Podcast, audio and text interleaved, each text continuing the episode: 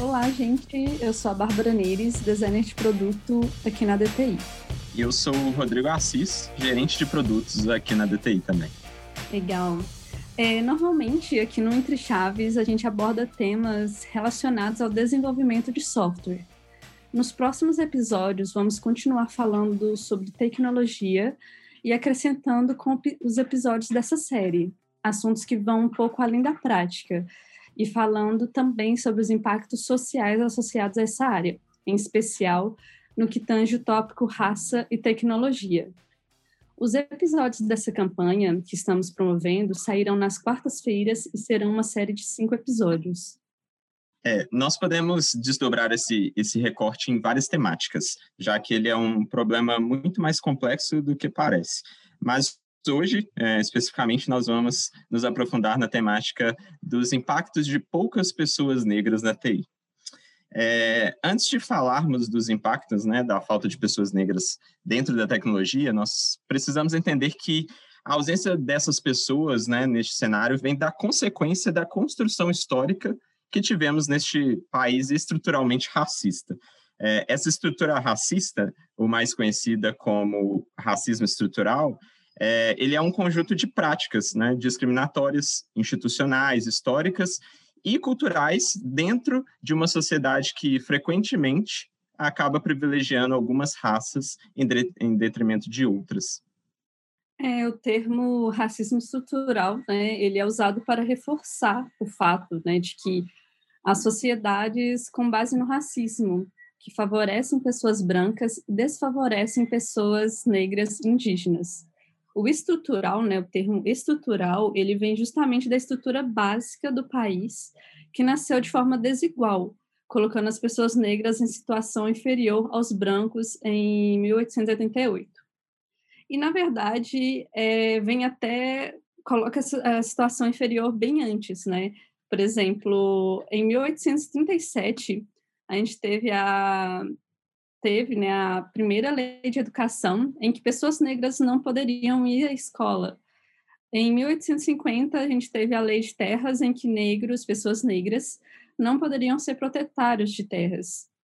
E então, né, na pós-abolição, é, além de, da falta de acesso à terra, né, educação, não também não tiveram indenização ou reparo por tanto tempo de trabalho forçado né? Muitos permaneceram nas fazendas em que, em que trabalhavam, né? E o serviço era bem pesado e continuava bem de forma bem informal.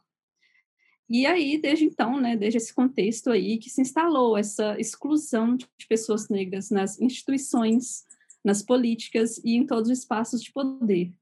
E até me questiono, né, espaços de poder mesmo, porque eu frequento lugares que eu não considero, né, que são espaços de poder assim, e não tem as pessoas negras, né? Não tem pessoas negras lá. Então, sabemos muito bem, é, infelizmente, né, a gente sabe onde essas pessoas estariam, pessoas negras.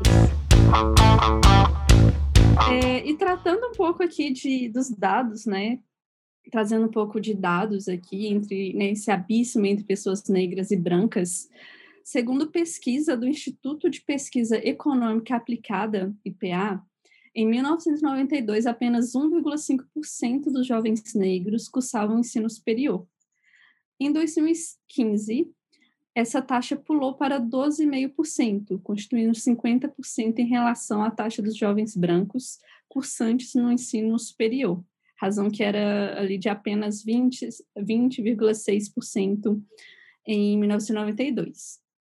E, claro, esse ainda não é um número que reflete a realidade né, da composição da nossa sociedade, mas tem contribuindo, ainda que bem aos poucos, bem lentamente ali, para enegrecer né, o cenário digital e agilista que a gente conhece. Né? E, se tratando também na última década, né, o mercado tecnológico, né, a tecnologia da, da informação, ela teve um aumento muito grande, né, um aumento de 70% no número de contratação de pessoas, né, que, mas em contrapartida, né, a gente tem um cenário que apenas 2,8% desse mercado é formado por pessoas negras, e 20,5% formado por pessoas pardas. E aí eu nem ainda entro, entro em detalhes de, da porcentagem de mulheres né, negras ali também. Exatamente. E no dia a dia da área, nós também temos uma realidade em que 68,5% dos casos, né, as pessoas negras representam aí no máximo 10%, pessoas, 10 da, das pessoas nas equipes de trabalho, é, dentro dos times de tecnologia. É, isso é um dado que vem de uma pesquisa da Preta Lab em parceria com a ThoughtWorks de junho de 2019. E a gente também tem o outro dado que fala que em 32,7% dos casos não há nenhuma pessoa negra nas equipes de trabalho dentro dos times de tecnologia, o que deveria nos servir de alerta, né, quando contratamos o dado aos 54% da população negra no Brasil. É, se a gente ainda pode falar através dos números, é interessante também falar que a população negra ela representa 64,2% dos 13 milhões de desempregados no Brasil e 66% dos subutilizados. E além disso, né, os negros eles somam 75,2% dos grupos formados pelos 10% mais pobres da população. Então todo esse cenário, né, que a gente conversou aqui que a Bárbara trouxe aí esse, esse contexto histórico, é, agora a gente vê que as consequências dele dentro da nossa sociedade, né, de como os negros, é, hoje eles ocupam espaços marginalizados, né, é, da, a maior parte da população desempregada, a maior parte da população de subutilizados, é, a maior parte da população entre os 10% mais pobres, né, então isso mostra para a gente um problema realmente estrutural, como a gente conversou aqui. E aí, é, falando do problema em questão, né, falando da, da, da, preocupação, né, da ausência dessas pessoas negras dentro do mercado de tecnologia, é, a gente precisa aumentar o protagonista, o protagonismo, incentivar as trajetórias negras, né, nos nossos times tecnológicos. E acho que o primeiro passo para chegar lá é reconhecer que esse cenário ele ainda não existe, né, na maioria desses passos e, a gente precisa né, dar lugar para que não cometamos os erros passados, né, de apagar homens e mulheres negras que alcançaram grandes conquistas no cenário tecnológico de inovação. A gente realmente precisa expandir o nosso olhar e dar né, protagonismo para que essas pessoas cada vez mais alcancem o, o, lugar dentro da tecnologia e possam incentivar outras pessoas a fazer parte desse ecossistema que a gente conhece. Hoje, por exemplo, eu sou gerente de produto aqui na DTI e eu ocupo uma posição que muitas vezes eu me perguntei em ocupar, né, por não ter tido uma grande por não ter tido um grande quadro de referências negras durante a minha trajetória. É, eu fiz um curso de técnica informática e aí posteriormente eu me formei em sistemas de informação, mas eu não tive muitas referências de profissionais ou professores negros nessa jornada profissional, principalmente após a entrada na área de produtos, né, que aí eu vi menos ainda pessoas iguais a mim, né? De cor de pele é, iguais a, minha. E aí hoje eu entendo, né, que eu sou exceção e eu represento através do cargo que eu ocupo aqui uma possibilidade para que outros profissionais negros eles também possam sonhar entre trilhar uma carreira na área te, de tecnologia e principalmente também na área de gestão, né? Brilhante. Sim, eu também me identifico muito com essa ausência de representatividade. Eu sempre fui a minoria da, dos contextos né, em que eu, eu atuo. E eu já me questionei mesmo, assim, é, o que, que eu estou fazendo? Estou fazendo a coisa certa mesmo? Onde, olha onde que eu estou chegando, aí eu olho para o lado, onde que estão as pessoas pretas, né? Onde que estão, onde que elas estão, né? E porque eu só a encontro em lugares específicos. É, e também é, porque as pessoas, né, elas, as pessoas que têm acesso à educação na área tecnológica, elas não aprenderam tecnologia em uma universidade formal, né? A gente vê muito, muitos casos de aprender informalmente, é, né, com recursos bem mais limitados. E, e, ainda assim, quando a gente tem né, esse acesso à educação para as pessoas de forma um pouco mais formal, temos ainda uma gama de pessoas que acabam deixando a área, de, a área tecnológica, né? E a gente tem cor, classe social e gênero para essa gama, né? Sendo ali 17 homens e 41% de mulheres negras.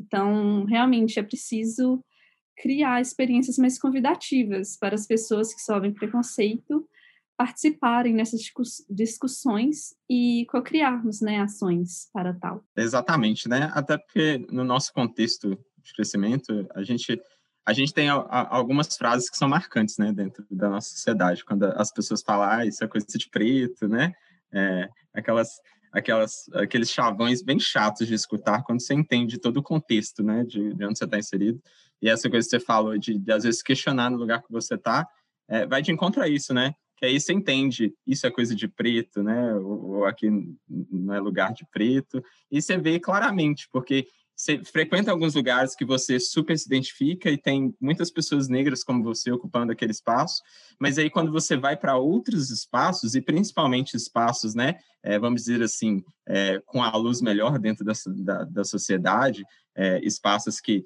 que as pessoas sonham mais em ocupar, a gente vê a predominância de pessoas brancas, né, daquele estereótipo que a gente tem. É, então, isso é bem sério, né? E, e eu acho assim, quando a gente fala do, do contexto digital e do agilismo, que é o nosso contexto aqui, né, nós temos algumas preconcepções de falarmos sobre é, times, anti, times antifrágeis, né, é, times multidisciplinares, criativos e, e com várias outras características positivas. É, eu acho assim que nenhuma dessas concepções são errôneas, mas a gente precisa falar que elas podem ser falhas é, em alguns casos, né? É, afinal, é, se, se no time é, da construção de um produto, né? A gente está falando de construir um produto e a gente está montando um time para desenvolver esse produto é, e nele falta parte das pessoas que consomem ou falta a visão da realidade sobre o um ou mais recortes de possíveis pessoas que vão utilizar ou serem impactados por eles, então a gente tem, né, o contraposto daquelas coisas que os times agilistas e os times é, digitalizados trazem, né? A gente tem a fragilidade, a gente tem uma carência de multidisciplinaridade e a gente tem a escassez, né, de possíveis críticas direcionadas a contextos sociais que podem, de fato, impactar no nosso negócio, que podem impactar no processo criativo para a concepção de soluções. E falar de agilidade, falar de digitalização, falar de tecnologia, também é falar sobre diversidade, pois nós estamos construindo produtos e serviços para uma população brasileira de 54% aí, né, de pessoas negras. É, então, isso é muito sério. Sim, inclusive no primeiro episódio dessa série, né, a Amanda e a Ariel, ela, elas trazem casos e exemplos reais de como essa ausência de diversidade dentro dos times pode ser tão impactante, né, e tão perigosa. Quando falamos de poucas pessoas negras na TI, falamos de poucas pessoas negras apoiando a definição de modelos de negócios que atendam a população negra, de poucas pessoas negras trazendo cenários específicos da própria comunidade negra, de poucas pessoas negras orientando algoritmos de inteligência artificial a como reconhecer e compreender dados, é, dados sobre negros, né? E se tratando no dia a dia mesmo, assim, né, no contexto que estou atualmente aqui, por exemplo, na DTI, é, é bem legal, assim, é, estarmos dentro de times, né, que atuam hoje, né, com clientes e contextos tecnológicos grandes, né, assim, maiores, pois no dia a dia a gente vê ainda mais como nós, né, pessoas profissionais negras, podemos fazer a diferença em, de fato, né, co-criar soluções e modelos de negócios que não nos excluem, não excluem as pessoas negras. É, e ainda mais um pouco da, dessa minha experiência né, aqui. É, né, eu sou designer, então eu realizo processos de discovery, né, de descoberta, assim, e durante é, minha experiência aqui, eu sempre me deparo com pessoas brancas, né? Sempre entrevisto pessoas brancas. E eu fico pensando, e, e, inclusive no corpo mesmo, como é um produto interno, né? No corpo mesmo da, da empresa, né, em reuniões, eu sempre vejo pessoas brancas, né? Eu fico pensando onde, aonde estão, né? A gente está ali falando, igual o Rodrigo falou, né? 50, 54% da população é negra onde está, né? E é uma empresa, né? Estou trabalhando num cliente também bem nacional, assim. Onde estão essa essa porcent... onde está essa porcentagem dentro dessa empresa, né? Assim que busca essa essa uh, escabilidade, né? É, impactar o cliente final, né? Porque beleza, é um produto interno, mas a gente também tem um, um produto final, né? Que impacta o cliente final, é, a cliente final, né? E quem são essas pessoas? É, são também brancas, né, só brancas, É, então, para escalar também negócios, né, para escalar a empresa, é preciso também pensar em inclusão, né? Pensar e executar soluções inclusivas é necessário ter um time inclusivo, né? É, eu sempre reforço que design e o X, UX design, X design, não são para designers, eles são para pessoas. É, e pessoas possuem necessidades diferentes, perspectivas diferentes, visões de mundo e backgrounds diferentes, né? A gente não constrói algo focando ali só num, num nicho específico de pessoas. É, e é exatamente sobre isso, né? É, eu também estou aqui no mesmo contexto que a Bárbara, atuando no mesmo cliente, mas em produtos é, diferentes. Mas eu também vejo nessa realidade durante as reuniões de, de, de, me deparar com muitas pessoas brancas tomando decisões sobre os produtos que a gente está construindo. E aí, quando é, eu acredito né, que quando a gente vê times com pessoas negras, assim como em nosso contexto aqui, é, quando a gente vê né, essa presença das pessoas negras nos times, a gente consegue trazer visões e análises enviesadas. Quando eu falo enviesadas aqui, é no bom sentido, para usar empatia no processo de criação. É, quando eu paro para idear, para planejar, né, para levantar dores, é, hipóteses de soluções para os problemas dos meus usuários, eu uso a minha bagagem, a minha bagagem de homem negro, é, para entender as dores, necessidades e aspirações dos meus clientes. É, para também refletir nos processos, nos produtos e serviços do negócio com uma visão a mais de uma realidade que difere da realidade do estereótipo padrão da TI, né? Que é o homem branco, o cis, é, privilegiado que às vezes é, não vai refletir no público que o meu produto atende, né? Porque aqui no meu contexto, eu sei que eu atendo um público dentro de um dos produtos que eu estou inserido aqui, um público de baixa renda e muitas pessoas negras. Então, se eu for olhar o estereótipo das pessoas que estão construindo as soluções, que estão pensando nelas, é diferente, talvez, do estereótipo do cliente final que eu atendo aqui. Então, essa importância de ter pessoas assim como eu inseridas aqui, pensando né, na, na essência da, de como esse cliente nosso é formado é importante. Hoje eu atuo no produto aqui, como eu disse, que grande parte dos usuários são pessoas de, de renda mais baixa e, em grande parte, pessoas negras que estão tentando realizar o sonho da casa própria. Então, assim, construir soluções para essas pessoas é fazendo um trabalho de olhar para a realidade onde eu cresci, é, pensar que grande parte das pessoas negras, como eu, elas não tiveram oportunidades e apoio para quebrarem barreiras é, sociais, econômicas é, e tecnológicas, né? Assim, é, eu, como gerente de produto, eu preciso pensar como alcançar essas pessoas através das funcionalidades que nascem diariamente aqui dentro do, do meu squad. Partindo aí também, né, para falar um pouquinho de ações e, e, e partindo para uma conclusão de todo esse assunto que a gente está conversando aqui, eu acho que é importante a gente pensar que existem diversos contextos hoje dentro do mercado, diversos contextos de empresas. E a gente sabe que a gente ainda tem um número muito grande de empresas que se baseiam num, num, numa forma de organização muito hierarquizada. E dentro desses, dessas empresas, a gente tem pessoas em posições de lideranças, a gente tem departamentos de RH, que muitas vezes são a, a, os grupos né, de pessoas que vão realmente conseguir fazer mudanças, né, ou apoiar pelo menos a base, né, da, da pirâmide ali dessas empresas a, a mudarem cenários. Então, eu acho que o primeiro ponto legal de falar aqui é direcionar uma fala para as lideranças e os RHs das empresas, né?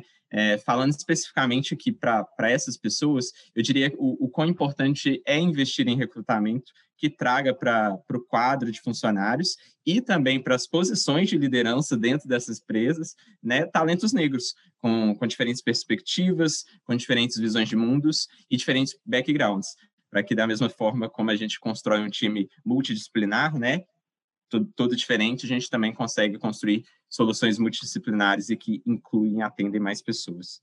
Exatamente. E falando nessa, né, em um, em um time diverso, multidisciplinar, é, os processos de design e, e, e, a, e construção de, de, solução é importante também ter essa diversidade. Por exemplo, é, eu falei né, anteriormente que design não é para design, design é para pessoas. É, né, essa área mesmo de, de design ela é puramente colaborativa.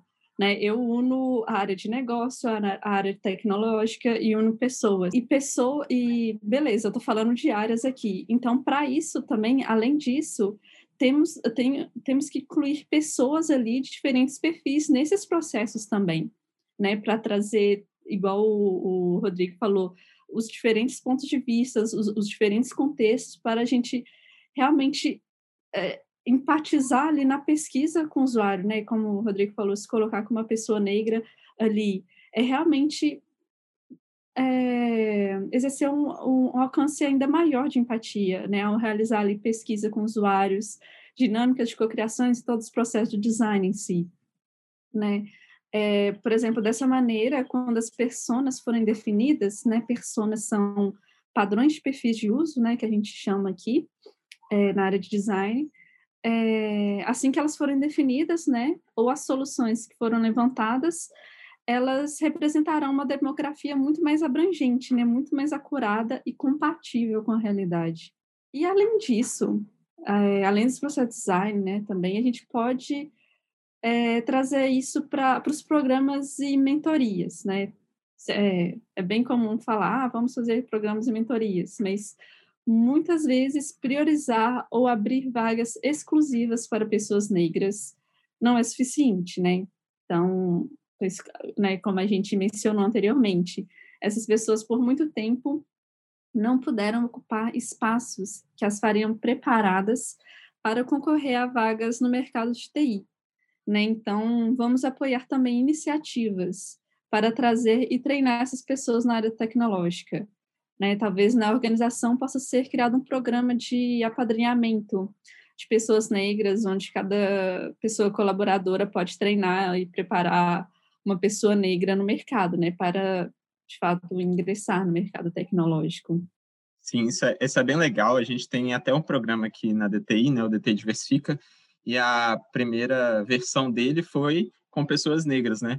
É, o programa se trata de um programa de mentoria, onde alguns colaboradores da MRV acompanham é, pessoas selecionadas para participar desse programa e treinam ela na área de tecnológica. Né? A gente ensina programação para elas e depois no processo final elas podem até concorrer para vagas aqui dentro.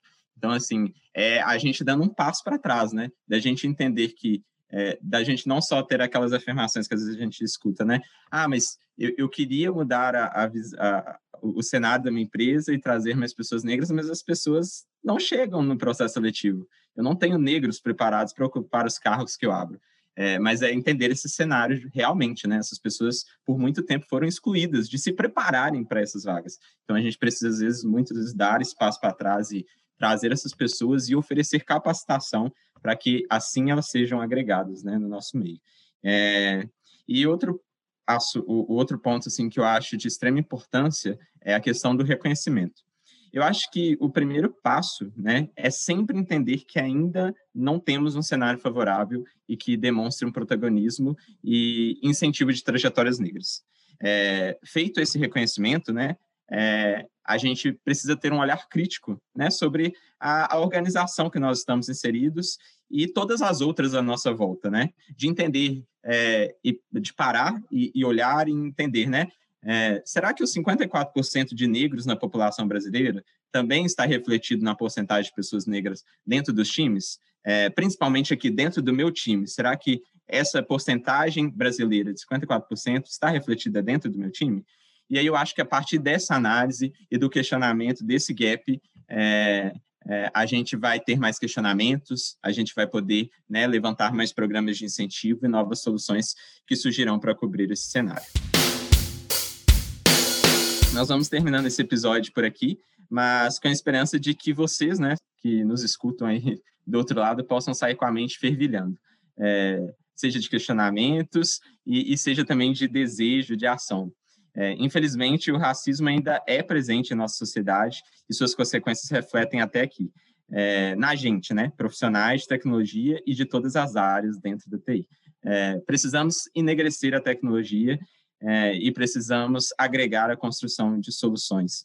é, a visão daqueles que, em tantos momentos, né, são excluídos e marginalizados. Nós construímos produtos e serviços não para o estereótipo da TI, não para o homem branco, cis e privilegiado, mas nós construímos soluções para todas as pessoas. Exatamente. E reforçando, né, vamos, vamos co-criar e realizar ações não só para atrair, né, mas também para manter talentos negros no mercado de tecnologia e no mercado em si. Né, a gente fala aí, a gente falando aí do mercado tecnológico, né, da tecnologia, que a tecnologia é o, é o presente, é o futuro, e, e se a gente for pensar que o futuro é tão tecnológico assim, né, e a gente entrega tanto da gente nos algoritmos, se vai chegar para todo mundo isso tudo, é muito importante que a gente possa participar e nos expressar também né? Afinal, a raça que existe é humana e ela não é nem deve ser separada por cor. Exatamente. É, e se a gente pode também dar sugestões aqui, deixar algumas indicações, é, eu acho que é importante a gente falar que o racismo ele tem sua publicação na lei, né, lá de 1989, e a gente também tem a injúria racial que está expressada no artigo 140, no terceiro parágrafo do Código Penal. Acho que é uma coisa sempre importante de, de frisar, né, de como é, a gente trata esse problema né, com a lei também. E tem duas reportagens bem interessantes que eu acho que se vocês que escutam aí darem um, uma busca no Google rapidinho, vocês podem achar. Uma chama Cor do Trabalho, da UOL, que é uma reportagem que fala sobre o mercado de trabalho e fala como é que a população negra está inserida, né? E muitas vezes marginalizadas em diversas áreas dentro do nosso mercado de trabalho. E tem outra reportagem que também é da UOL, é, ela chama Gente Branca, o que, podem, o que os brancos de um país racista podem fazer pela igualdade, além de não serem racistas. Que é uma outra reportagem também muito interessante que vai trazer né, as pessoas brancas né, para esse cenário de combater e ajudar né, na quebra do, do racismo estrutural que a gente tem. Exatamente. E tem também que a, é, dois livros também sempre que é bom sempre que é bom recomendar é o, o, livro Racismo Estrutural, do Silva Almeida, e o livro Pequeno Manual Antirracista, né, da Jamila Ribeiro. Sim, ótimas leituras. É, então, lembrando que estamos em uma campanha de cinco episódios, né, que tange o tópico de raça e tecnologia, a gente relembra aí que os episódios né, dessa campanha que estamos promovendo sairão às quartas-feiras e serão uma série de cinco episódios. A gente agradece aí é, você que gasta um tempinho para escutar sobre isso, que você possa compartilhar esse episódio com mais pessoas. É isso aí, muito obrigada, pessoal. Até a próxima. Um abraço.